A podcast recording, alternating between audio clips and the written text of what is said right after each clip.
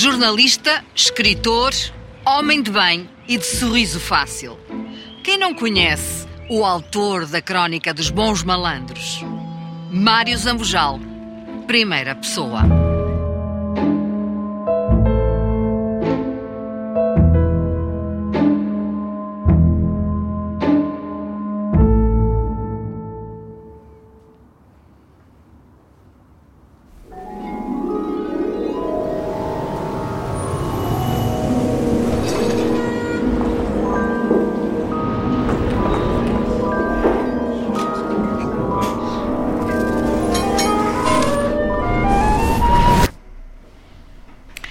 Quando dois jornalistas se encontram, sai uma entrevista ou sai uma conversa? Sai mais uma conversa. É isso que vamos fazer.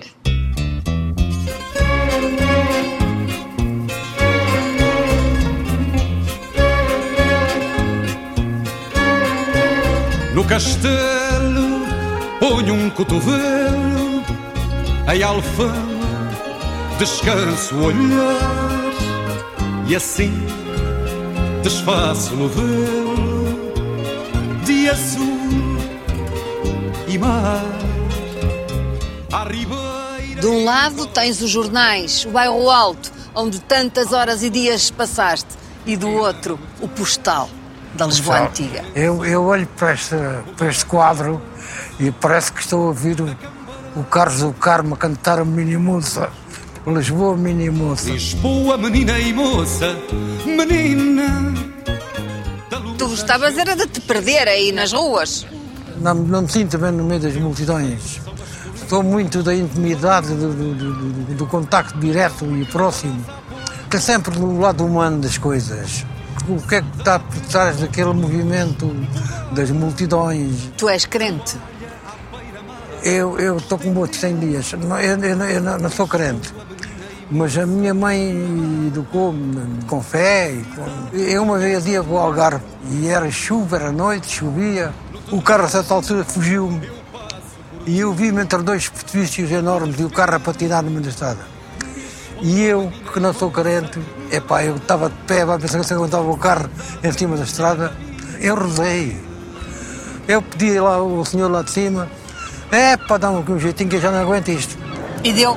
E deu.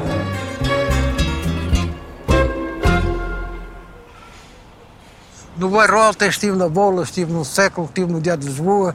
Foste amigo dos grandes, dos maiores escritores. Fernando Assis Pacheco, que escreveu depois Memórias de um Craque. Está um livro dele que onde fala de mim.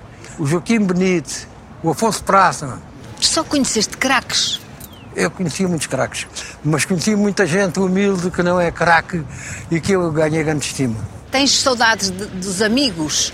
Eu agora tenho um jantar periódico com os amigos da minha escola de Faro que vivem aqui na zona de Lisboa. Zé Félix, Alfredo Pedro, Fernando Fantasia. É essa nota do regresso que dá a, evocação e nos dá a proximidade com aqueles que foram nossos contemporâneos. Eu rimava como quem fala aqui horas, que eu era capaz de estar a rimar. E fazia quadras para os meus queridos colegas mandarem às que eles queriam namorar. E era cada quadra de 25 questões e cada soneto 7,500. Tinhas um Cada lado comerciante da coisa. Foi o primeiro dinheiro que eu ganhei. é Ou seja, eles namoravam com os teus versos. E alguns casaram-se mesmo, E depois que fazias ao dinheiro? O que é que compravas? por muito estranho que pareça, nós bebíamos um- um- umas aguardentes.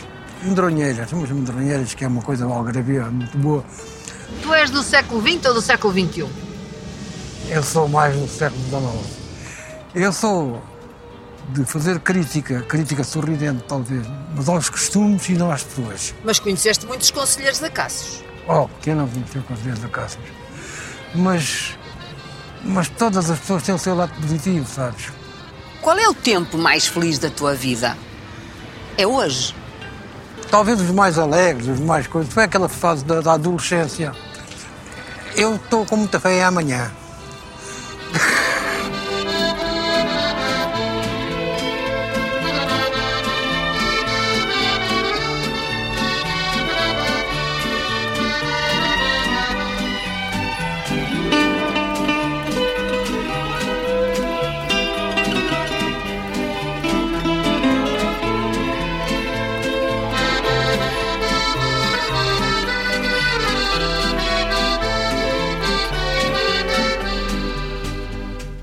Estão aqui uma série de livros teus. E até está aqui um livro em que tem um prefácio do Urbano Tavares Rodrigues que diz que tu és um afável comunicador, generoso, tolerante, malicioso sem veneno. É assim que te vês, malicioso sem veneno? Sim, sim. malicioso um bocadinho sem veneno, sem veneno. Não, não sou agressivo, não sou, não sou do bota abaixo, do cortar cabeças, não diz que sempre notou que tinhas dentro o bichinho da literatura. Foste sempre mais que um jornalista. Há no jornalismo um género, uma peça, que é a crónica. A crónica é a individualização do jornalista. E eu escrevia muitas crónicas, eram microcontos. É por isso que tu dizes que és um autor e preferes ser designado por autor em vez de escritor? Escritor é deve ser, em princípio, uma pessoa que escreve todos os dias, nem que seja um parágrafo. E eu não sou isso, eu escrevo quando escrevo. O autor significa uma, uma autoria, significa que é aquela pessoa que fez. A caligrafia era o segundo método de identificação de uma pessoa. Um dia, os escritores acabarem as suas obras, o que resta são papéis ou, ou, ou visores que não têm identificação, porque são todos iguais. Não está lá a, a marca, a marca, exatamente, da sua, da sua autenticidade própria, que é a caligrafia.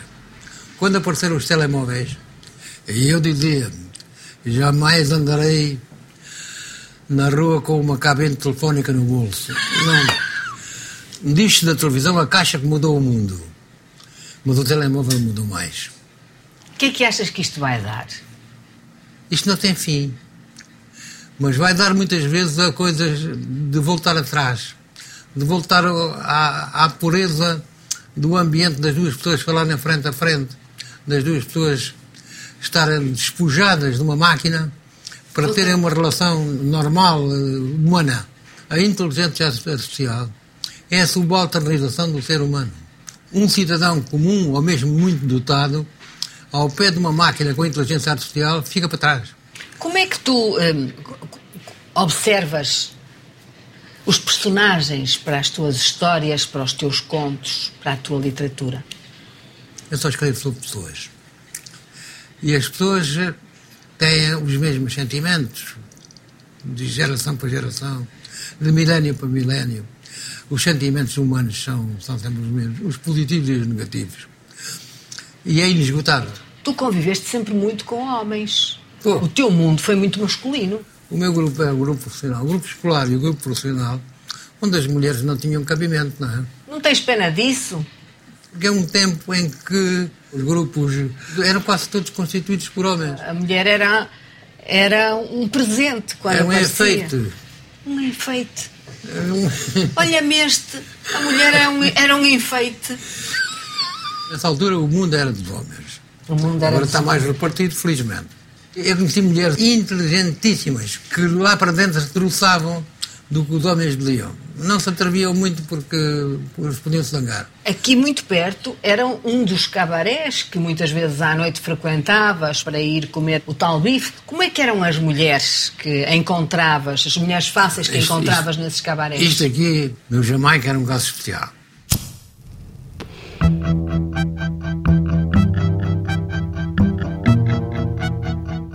Era a típica mulher a que se diz erradamente de vida fácil, mas de vida difícil. Vinha daí da província, das coisas, depois a vida falhou aqui e fui, foram para, para essas atividades. Os nossos lugares de encontro mais eram outro estilo de bares. Para a maior parte do, dos jornalistas que vinham aqui, era um mergulho numa Lisboa desconhecida. Se não houver um ponto de encontro de jornalistas, aí era noitada. E até lá iam políticos por saberem que havia lá muitos jornalistas. No dia a seguir já tinhas uma crónica afiada?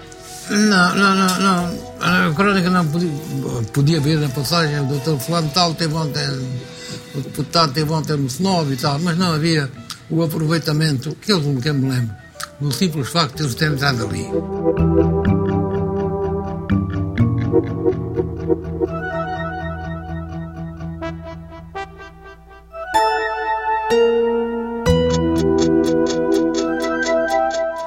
Ora, cá estamos aqui no célebre Jamaica. Célebre Jamaica. Não sei se estará fechado transitoriamente ou se fechou também. Já fechou Tu deves saber coisa. isso melhor que eu. Estas coisas só abrem à noite. Ah, fim de tarde. E víamos aqui, os jornalistas vinham ouvir a música dele. E quando chegou ao, à altura da crónica dos Voos Malandros, onde é, que se, onde é que se apresenta o livro? Onde é que não se apresenta o livro? Voltaste ao local do crime? Eu vou, vou ao Jamaica. Vamos ao Jamaica. E foi o Augusto da Boleira que apresentou o livro. E vieram as raparigas que faziam parte daqui de, do staff. Do staff da casa. E vieram também as vossas mulheres. E vieram as nossas mulheres, vinham, não sabiam onde é que vinham. Olha, era uma coisa chamada Jamaica. Havia aqui uma mistura esquisita. Que, mas lá falavam umas com as outras. Então. Lá dentro isto era escuro? É que as portas são pretas. Era, era escuro, era, era escuro. Mas tu vias mesmo tudo mesmo assim? Havia-se coisas interessantes. e vi gente boa em 1979. Estava tão longe de pensar que essa pequena cerimónia do lançamento do livrinho iria lançar um livro. Com tanto êxito. É pá, já lá para tanto dano e continua a sair, continua a sair. E eu, os meus outros livros têm ciúmes do, do, dos malandros, porque tem livros que eu pessoalmente até gosto mais, mas é os malandros. Tu és um bom malandro. É isso que me chamam às vezes. És um malandro santinho. Eu, santo também não sou. Então o que é que és? É, sou um cidadão comum. Mais, mais santo que malandro. mais orgulho que nome. Fez a vida para fugir à fome. Pousar gingão e um cenário à maneira. Perdeu rigor, ficou sem eira nem beira. Mas quem é quem? Quem é que é? Malandro! Quem o fez mal? Quem é que é bom? Mas quem é quem? Quem é que é? Quem é? Mesmo que o público lá em casa estranhe, nós vamos tratar-nos por tu, não é? Não, acho que não tem que estranhar. Porque trabalhamos juntos na RTV. Na mesma empresa. Porque pertencemos ambos a uma grande tertúlia chamada Os Empatados da Vida. e porque nos conhecemos há muito tempo. Entre a televisão e os livros, desde logo a Crónica dos Bons Malandros, tu és uma figura hoje da sociedade portuguesa que até os mais jovens conhecem. Surpreende-me que alguns mais novos me conheçam. Ainda esta manhã, o homem me dizia: Tenho lá o seu livro, este foi o último. O Fabíolo? O Fabíolo. Pois cada nome aos livros. Alguns são mesmo deturpados, sobretudo os que têm mau comportamento. Eu não, por exemplo, um tipo chama-se, se for pôr Fernando, e é um tipo que se porta muito mal, estou a agredir os Fernandos todos deste país. Eu não quero, portanto, eh, vai chamar Lisandro ou outra coisa qualquer. Mas há outros, por exemplo, a que chamas o doutor, que Flávio, é, é, é, um dos que assaltou a, a Gulbenkian na, na, tua história da crónica dos bons malandros. No naipe de, de tipos muito pouco preparados da vida, não é? Esse tinha chegado Chamados à ladrões desgraçados. à universidade, não é? E, portanto, para os outros era o doutor, não é? Basta ouvir os noticiários, os noticiários do, do, da vida pública portuguesa, da vida comum, para encontrarmos uns espantosos reais há nomes absolutamente espantosos. Dizia-se, não sei se é totalmente verdade hoje em dia, que a Marleja eram peritos em alcunhas. E, e as pessoas tinham, punham alcunhas engraçadíssimas uma das outras. Eu não nasci lá porque fui nascer a Moura. E eu tenho esse carinho por Moura de que são as minhas raízes. É no Alentejo que tu te formas, nas essências mais profundas, porque o teu pai também trabalhava nos cereais, que eram o maná da região. Sim, sim, sim, sim. Era da fiscalização dos trigos e não sei o quê e tal. O meu pai, que era um bom vivant, ia à marleja e andava a catrapescar a minha mãe e cantava. E as pessoas vinham à janela ouvir as, as serenatas. As serenatas porque ele cantava maravilhosamente. Uma vez, já, já crescido, fui, morei, fui o meu padrinho, Murta, foi Murta, e passámos junto a uma tasca, e estava uma fila de homens sentados à porta com os chapéus quentes para os olhos. Deviam estar todos a, a dormitar. E o meu padrinho disse, boa tarde, sabem quem é este homem? E levantaram a aba do chamento disseram, não senhora, é filho de Joaquim Zambejal, Eles levantaram mais o chapéu. Ah, é? Então tem que cantar.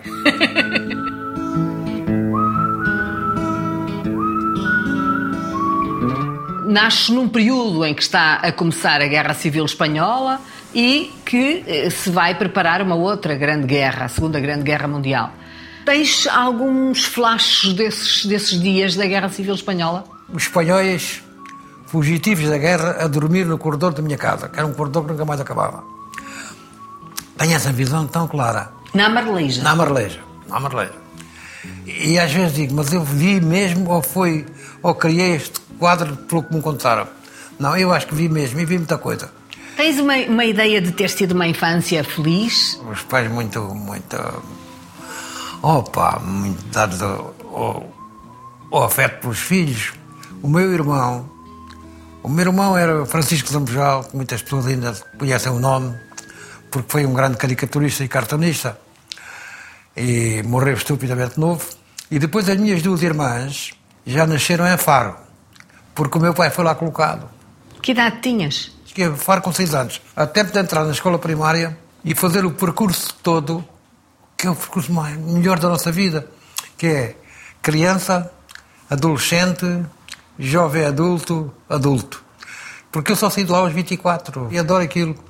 Vivia lá quando se deu o, o boom do turismo, que apareciam caminhonetas cheias de holandesas. Não eram holandeses e holandeses, eram só holandesas. Caminhonetas, a gente punha as mãos na cabeça, o que é isto? Deus, Deus é bom, Deus é bom.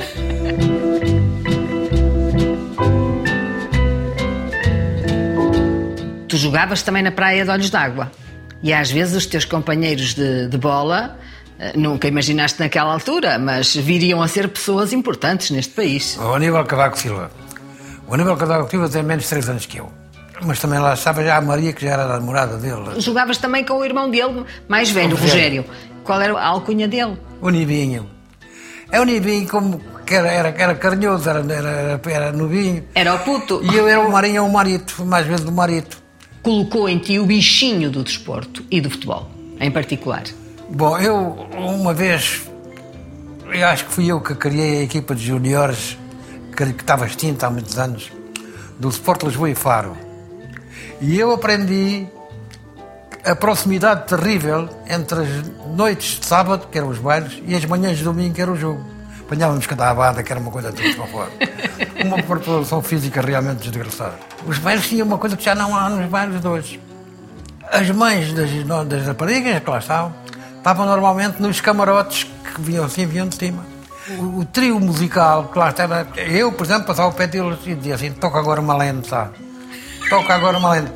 Mas quando se passava na área vertical, que ficava so, sob o camarote onde estava a mãe, era como se fosse uma rápida. Bom, então, tem muitas recordações dessas pitorescas. Parece que estou a ouvir a cantilena dos professores a fazer a chamada. Franklin da Ascensão Rodrigues Marques. Uh, Inácio Guerreiro Fernandes. E eles agora estão-te a ouvir a ti. O que é que eles estarão a pensar neste momento? Epá, espero que eles que sejam muitos vivos ainda, porque isto é tudo malta da casa dos 80 e tal, não é?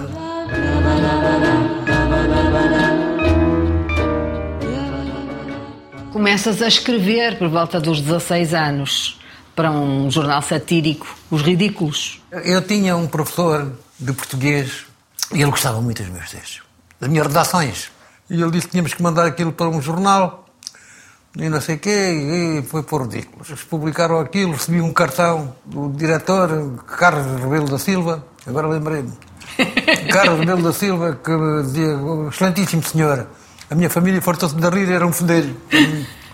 É nesse Algarve que surge a, possibilidade de ser correspondente do jornal A Bola. Como é que foi? A possibilidade, a, a vida é feita de, de, de comigo tem sido, de acasos, não é? Adoeceu o correspondente e delegado do jornal A Bola no Algarve, o Sr. Nobre da Costa. Fui fazer aquilo, até que a Bola me disse, você tem que vir para cá. Alfredo Farinha, Aurélio Márcio, Carlos Pinhão, Vítor Santos, toda essa gente... Que os era, maiores. Eram os trutas do, do jornalismo, cinco anos na bola. Cinco anos era o prazo que eu tinha dado a mim próprio, aquilo que se chamava antigamente uma de eternidade na função pública, e nunca estive mais de cinco anos a não ser na, na, na RTP. Tiveste 20? Tive 20. Mas o 25 de Abril vai-te apanhar já no século. Era chefe da redação do século.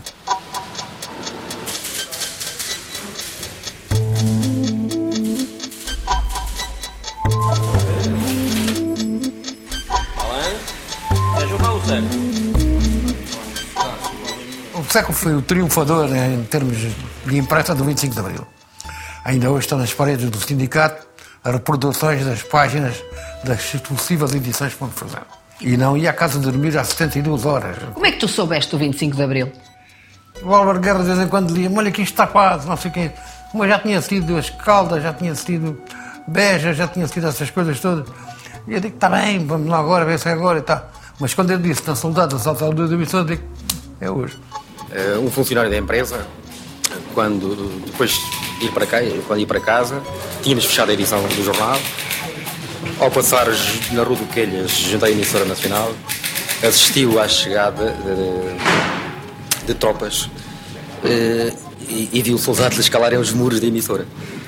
Uh, evidentemente, sentiu realmente que, que, devia informar o jornal que alguma coisa se estava a passar. Mas podia ser um assalto de ladrões. informou, aliás, ele viu logo que eram soldados, partiu logo do princípio que era, que era realmente uma, uma posição militar que, que se estaria a tomar. Telefone para toda a gente, venham todos para cá já. E quando terminam essas 72 horas que tu não foste à cama, o que é que fizeste? Fiz uma reunião e foi sincera. Porque eu disse, epá, é que os chefes de redações e são convidados pelas administrações, pelos donos dos jornais. Vamos eleger o novo chefe de redação. Bom, elegeram-me por unanimidade de aclamação. Ou seja, foste reforçado. Fui, fiquei reforçado e eu disse, agora é que estão tramados porque eu estava aqui a fazer cerimónia com vocês, agora já não faço mais cerimónia. A determinada altura és convidado para dirigir a revista Modas e Bordados. Tu eras conhecido como o, o apaga-fogos, não é? Dr. Sousa Tavares. Era o presidente do Conselho de Administração e um dia chamou-me e ele estava perdido de riso. É pá, Mário, tenho aqui um petisco para si, que é uma coisa. Até o que é? E lá me contou que as mulheres da redação de modas e bordados tinham afastado do diretor. E agora diz que todos voltam a renotar se você for diretor. Eu só faço duas coisas. Primeiro, mudar o título de, de modas e bordados para mulher modas e bordados. E outra coisa é irmos a Évora dizer à Dona Maria Lamas, que é diretora honorária. Sim, fomos a Évora, estivemos com a Dona Maria Lamas, mesmo para o Polício de Larrende, com a chá. E mais uma vez saíste em grande porque conseguiste apaziguar os ânimos. A minha tendência é ser um pacifista apaziguador. É natural que às vezes possam surgir uh, confrontos, pequenos azedumes, uh, e é preciso alguém que diga, pá, acabou com isso. Não, não, não vale a pena, pá. Tens uma expressão que eu acho muito interessante. Dizes que as mulheres foram descolonizadas como os países. Tradicionalmente era o poder masculino, não é? E a mulher era uma colónia. Gravitava à Gravitava volta. ali, era mais ou menos comandada em todas as coisas. Portanto, as mulheres tinham sempre um lado de secundarização. Como é que eram as redações dessa altura? Bom, aquela redação era uma sala de uma sala de antiga casa de habitação e havia uma mulher. Havia uma mulher, Antónia de Souza. Que trabalhava num gabinete à parte. Porquê? Porque podia ser alguma palavra mais, mais maldita e, portanto, ela trabalhava num gabinete à parte. Não sei como é que estás a, acompanhar o, o, novo feminismo, aqueles movimentos, o Me Too e outros. Vês nisso algum movimento revanchista? Alguns ultrapassaram as marcas do, daquilo que é a realidade do, da vantagem do homem, do domínio, da, para se entrar no, no, no desveiramento. A Catarina da Neve, que é uma rapariga que toda a vida foi cortejada, ainda deve ser os 80 e tal, diz, mas não sejam estúpidas, pá. Não é isso. Já estão a exagerar, estão a dizer disparados. Se fosse hoje, não podias dar piropos a ninguém. Eu não digo piropo, digo cumprimento. É agradável cumprimentar, favoravelmente o aspecto físico e a criação intelectual de uma mulher. E um gajo pode dizer: epá, estás fabuloso. Na mim, no meu caso pessoal, eh, com que é que eu me atrevo a cumprimentar assim? Pessoas minhas conhecidas e minhas amigas. Claro. Não, não, não passa uma mulher na rua e digo: olha lá, tenho aqui um piropo para si. Não. Tens que ter cuidado hoje. Hoje tenho que ter cuidado que ela podia me dar uma estrada e já, não, já não me aguentar nas pernas.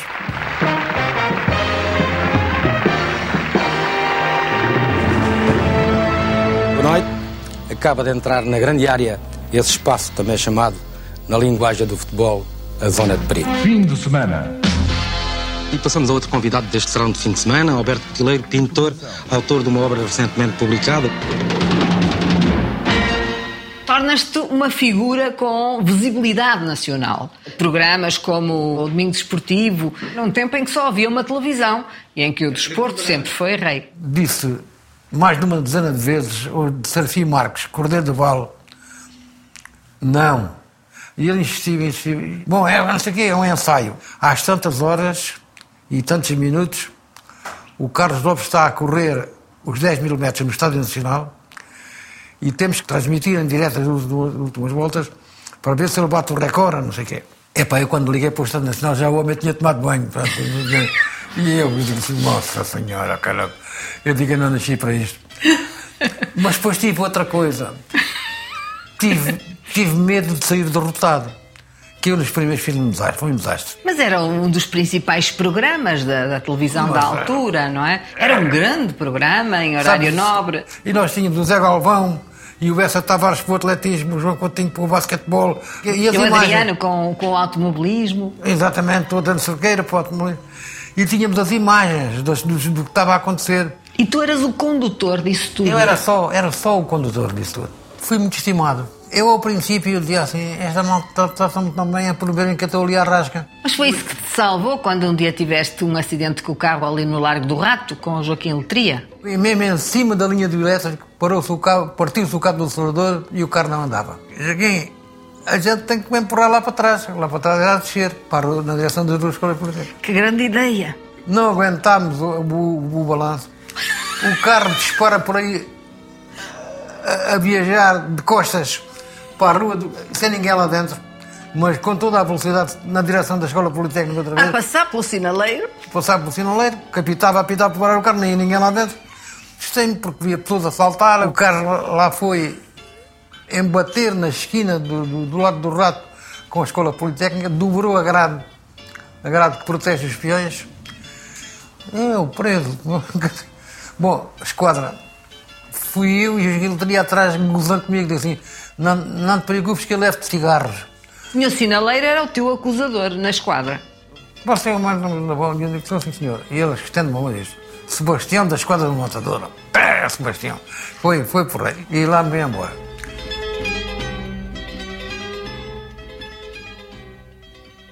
Foste diretora adjunto da RTP2, escreveste muitos guiões e fizeste programas na programação. Quem conta um conto, não é? Conta um conto é que eu gostei de fazer, porque considerava-se que era, impossível.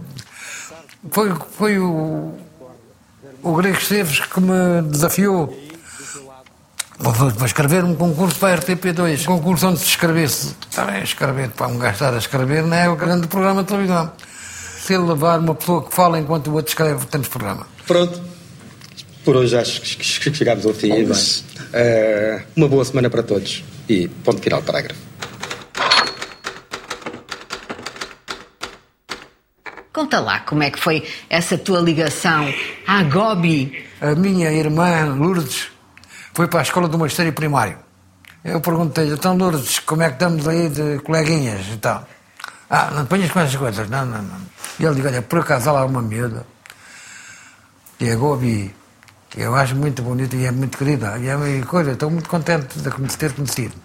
E eu pego num caderno diário da minha irmã e escrevo de alto a baixo, nos mais variados tipos de letra, caixa alta, caixa baixa, gobi, gobi, gobi, assim, aquilo. Amanhã abro o caderno diário diante da menina. E ela fatalmente, lembra-te que eu digo fatalmente, é absolutamente, vai perguntar, o que é isso, Lourdes, o meu nome aí? Olha, foi o meu nome, meu irmão que gostou tanto do teu nome que me encheu isto, caderno. E depois eu começo a bombardear a Gobi, por intermédio de um primo que lá tinha. Eras Eu o nunca- namorado desconhecido, o pretendente desconhecido. Pretendente desconhecido. Tudo começou com uma brincadeira. Brincando, brincando, casei-me há 60 anos. Como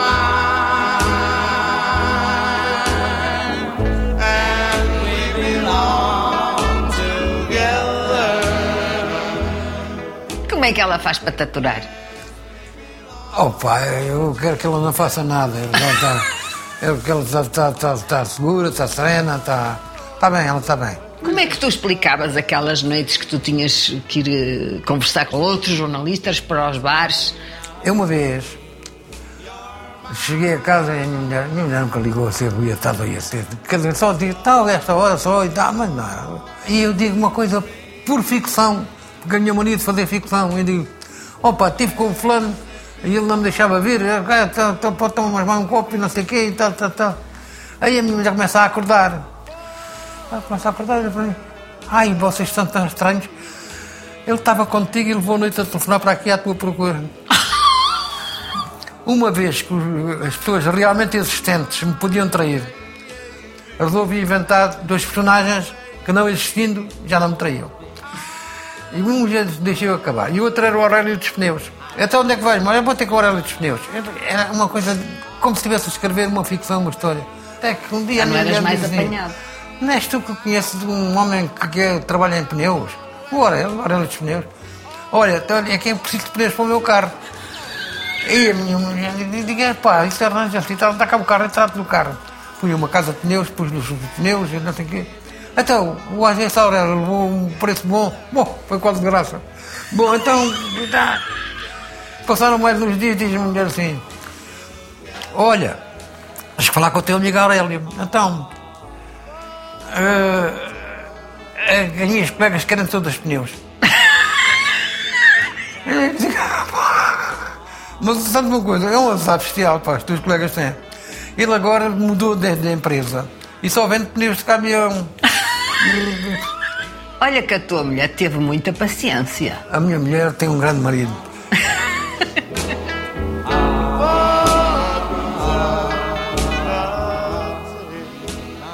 tu és um freguês da noite. Eu gostava, eu gostava muito da noite. A noite não tem moscas. Na pressão da contagem do tempo. Tinhas uma turma da mão fria? A malta que bebia whisky, normalmente com muito gelo, né? Que era o tempo, era, era, era whisky, era, não é? Era, a turma da mão fria, porque era a turma que, que fica, ia apanhando o frio do copo, né? Vou-te fazer uma pergunta difícil. Essas, eu adoro essas. Se fosse hoje, voltavas a ser jornalista? Eu acho que, que se me dessem a oportunidade, eu estive quase a entrar para a política, não entrei porque não quis. O Almeida Santos, que era o presidente do, presidente do PS, né? disse-me: epá, não consigo, não sei o quê e tal, tal. Ele achava que o Partido Socialista devia capitalizar esse, esse, esse património, essa, essa afeição, e que eu podia ir já, ir já para deputado. Eu digo, oxa, não me faça rir, porque dói-me tudo. Ainda hoje te dói tudo. Eu alguma vez, eu alguma vez podia andar de carro preto e chofer. Eh, isso é a negação do que eu sou, pá. Isso é um pássaro livre, tem que ser um pássaro livre. Mas não me respondeste à pergunta. Voltavas a ser jornalista? É, é difícil dizer. O jornalismo está a atravessar uma fase difícil. Eu, até, há um mês, um mês e meio ou dois, fui presidente do Clube de Jornalistas o que atesta alguma afeição minha pela classe e pela, pela atividade. Portanto, eu estou convencido que para te dar uma resposta tinha que ser, sim, tentava, porque não é agora tão comum as figuras de proa da, da edição livreira estarem a trabalhar nos jornais. E naquela tempo era. Vi, vi bom jornalismo. E tem essa transição Vi o jornalismo antes do 25 de Abril e o jornalismo depois do 25 de Abril. O jornalismo com censura e o jornalismo livre. O jornalismo que se foi criando à medida que, que exercia ali a sua liberdade e, e depois mais consciente de como usar a sua liberdade. Como é que tu olhas para o futuro? Futuro? Eu acho que deve ser curto. São mais quatro, depois logo peço mais. Há muitos processos em curso que eu já não sei, já não vou acompanhar vai-me ficar a curiosidade. Digo, é pá, eu gostava de saber como é que acaba este filme.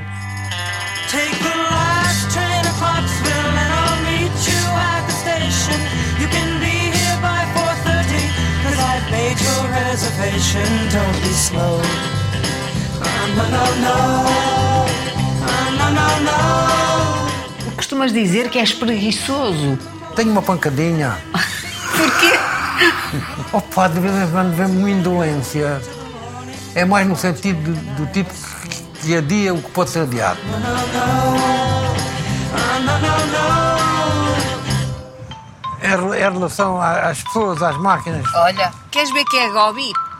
não, não deve ser, mas Vais dizer que estás com o Aurélio dos Pneus? eh, por- provavelmente estarei com agora os pneus. Take the last train to Clarksville. Now I must hang up the phone. I can't hear you in this noisy railroad station. All alone, I'm feeling low. Continuas a fumar. Opa, eu há 73, há 70 e tal anos que me dizem para deixar de fumar. E eu reconheço que são pessoas que me querem bem deixar de fumar. Eu reconheço isso. Ainda não vi uma, uma, uma razão forte. É uma coisa que me dá prazer. Pronto, dá-me prazer.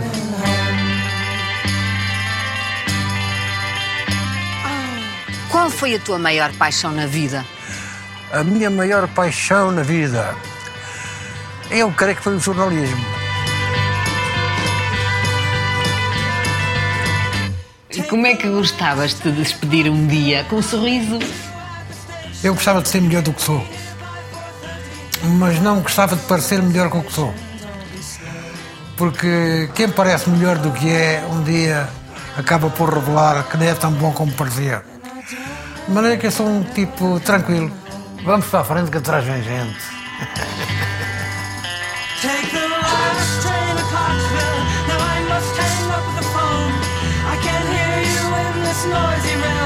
Station.